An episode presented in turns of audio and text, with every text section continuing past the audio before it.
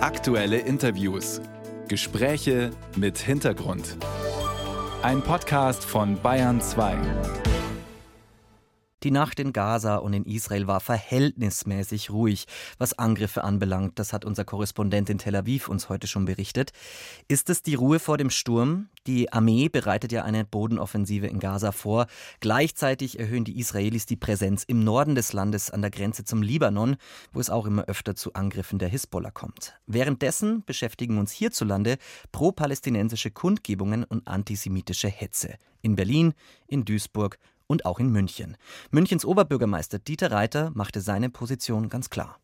Das Feiern des Angriffs auf Israel werden wir hier in München jedenfalls nicht mehr dulden. Die unsägliche Palästina-Demo auf dem Marienplatz wird daher strafrechtlich sehr genau geprüft werden. Versammlungen, die voraussichtlich Straftaten beinhalten, können verboten werden. Das gilt zum Beispiel, weil das strafbar ist, wenn die israelische Flagge verbrannt werden soll. Sagte CSU-Innenminister Joachim Herrmann. Zum Konflikt in Israel und wie er sich in Deutschland widerspiegelt, begrüße ich jetzt Volker Beck. Er saß mehr als 20 Jahre für die Grünen im Bundestag und ist heute der Präsident der Deutsch-Israelischen Gesellschaft. Guten Morgen, Herr Beck. Guten Morgen. Wir erwarten eine Großoffensive Israels. Eigentlich rechneten ja viele schon am Wochenende damit. Dann wurde sie verschoben. Wie bewerten Sie die Lage derzeit in Israel und Palästina? Ähm, die Lage ist sehr angespannt und es deutet vieles darauf hin, dass ähm, der Einmarsch äh, nach Gaza äh, von Israels äh, Verteidigungsarmee unmittelbar bevorsteht. Heute Morgen wird aber nochmal ähm, der Übergang von in Rafah, also von Gaza nach Ägypten geöffnet, um Menschen aus der Gefahrenzone zu bringen. Und Israel tut alles auch mit der ähm, Verschiebung des Einsatzes, der wegen der Witterung verschoben wird offiziell, ähm, damit möglichst viele äh, Zivilisten die Kampfzone verlassen, weil Israel bei seinen Militäreinsätzen in der Vergangenheit und eben so auch jetzt immer alles tut, um das humanitäre Völkerrecht einzuhalten und die Zahl von zivilen Schäden möglichst gering zu halten.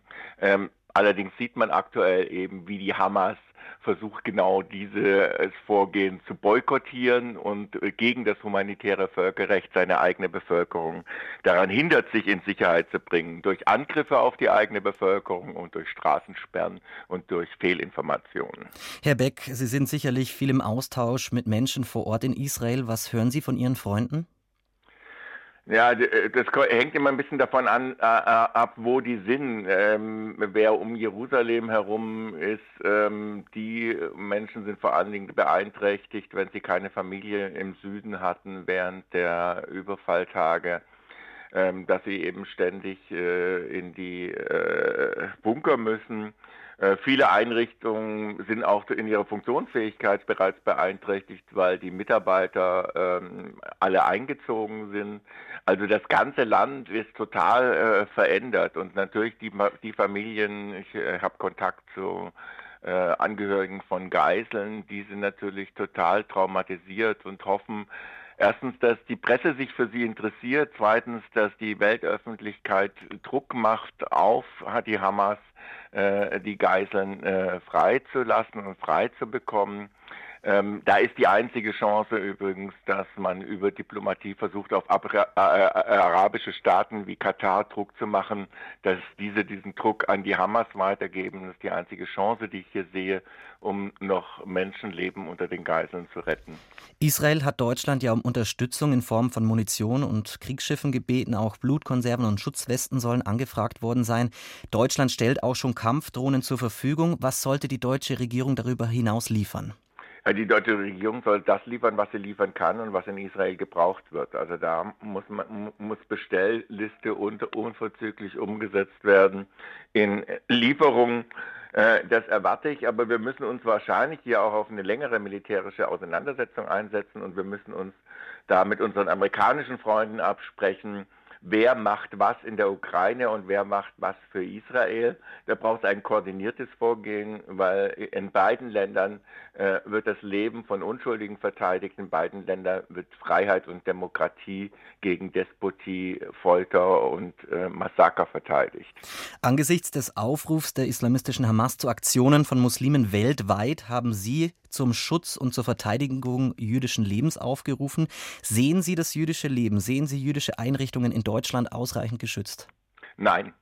Ich musste mich die letzte Woche allein in Berlin für zwei Einrichtungen, äh, die keine religiöse Einrichtungen der jüdischen Gemeinde sind, einsetzen, ähm, weil äh, hier die Polizei nicht verstanden hat, dass diese genauso gefährdet sind, äh, Supermärkte, Treffpunkte und dergleichen, ähm, äh, wie eben die äh, Synagogen. Und es reicht nicht aus, jetzt die Synagogen zu schützen. Das ist natürlich Minimalprogramm. Aber da, wo jüdisches Leben tatsächlich stattfindet, im Alltag sichtbar ist, ähm, wie bei einem koscheren Laden oder dergleichen, da weiß man, da gehen Jü Jüdinnen und Juden ein und aus. Ähm, da muss die Polizei entweder sehr engmaschig bestreifen oder eben mit konkretem Objektschutz vor der Tür ähm, dafür sorgen, dass die Menschen da sicher sind. Viele Jüdinnen und Juden fühlen sich wirklich äh, re real unsicher. Das hat man gesehen letzte Woche am Freitag war ähm, äh, waren kaum Schüler im jüdischen Gymnasium hier bei uns in Berlin. Ich glaube, das war in anderen Städten ähnlich, weil man eben sich nicht wirklich sicher ist. Und das mhm. kann kein Zustand sein. Hier müssen wir einerseits äh, beim Objektschutz besser werden und andererseits müssen wir uns jetzt auch die Gefährderszene genauer unter Blick nehmen. Also die, der Bundesamt für Verfassungsschutz berichtet ja von 450 Anhängern und Mitgliedern der Hamas zum Beispiel. Hier erwarte ich, dass man schaut, wo es tatsächlich um Mitgliedschaft geht, müssen unmittelbar Strafverfahren eingeleitet werden, damit man dieser Leute habhaft wird. Das sagt Volker Beck, der Präsident der deutsch-israelischen Gesellschaft zum Nahostkonflikt und der Frage, wie man auf den wachsenden Antisemitismus und auch eine steigende Bedrohungslage hierzulande reagieren soll. Herr Beck, herzlichen Dank. Bitteschön.